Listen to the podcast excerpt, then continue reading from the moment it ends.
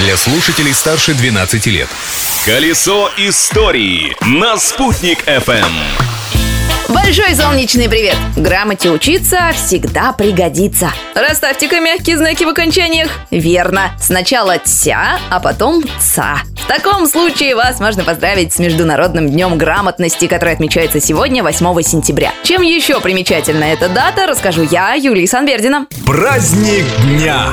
Сегодня отмечается один из дней воинской славы России, а именно День Бородинского сражения. С гордостью можем сказать, что в нем участвовали и наши башкирские конники, вооруженные луками и стрелами. Причем башкирские воины так мастерски владели этим оружием, что французы прозвали их «северными амурами» и очень боялись. Кстати, на шпиле одной из церквей в германском городе Шварце и по сей день красуется железная копия стрелы, выпущенная метким башкирским стрелком.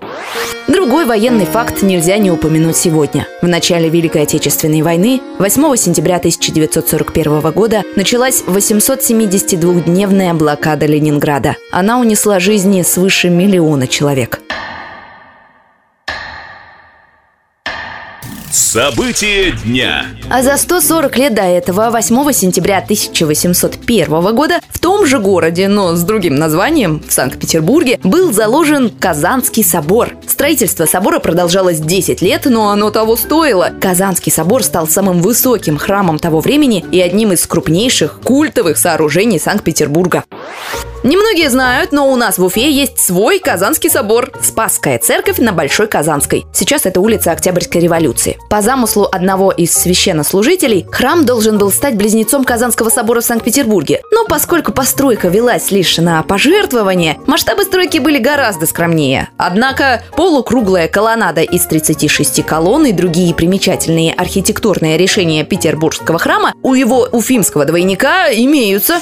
Открытие дня. Música Еще один факт из истории нашей столицы. 8 сентября 1888 года в Уфе был торжественно открыт железнодорожный мост через реку Белую. Для этого в столицу даже специально прибыл министр путей сообщения адмирал Константин Николаевич Пасьет. В те времена по железнодорожному мосту еще можно было пройтись пешком. Для этого даже были сделаны специальные боковые настилы. Но позже от этой опции отказались. Может быть, потому что вокруг этого моста ходят легенды? Об одной из них нам рассказывал полковник в отставке Сергей Спатар. Эта запись сохранилась в нашем архиве.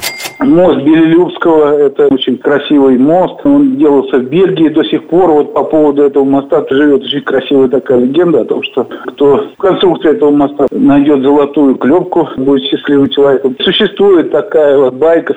К слову, строительству железной дороги через Уфу предшествовали жаркие дебаты. С нашей самарской веткой железной дороги конкурировало направление Нижний Новгород, Казань, Екатеринбург. Но в итоге император Александр III признал важность именно уфимского направления. На этом наше путешествие по истории дня завершается, но прежде чем попрощаться, поздравлю всех финансистов страны с их профессиональным праздником. В качестве подарка обещаю вам завтра рассказать еще что-нибудь интересное из истории дня. Ведь жить прошлым нельзя, но помнить его необходимо. Колесо истории на «Спутник FM.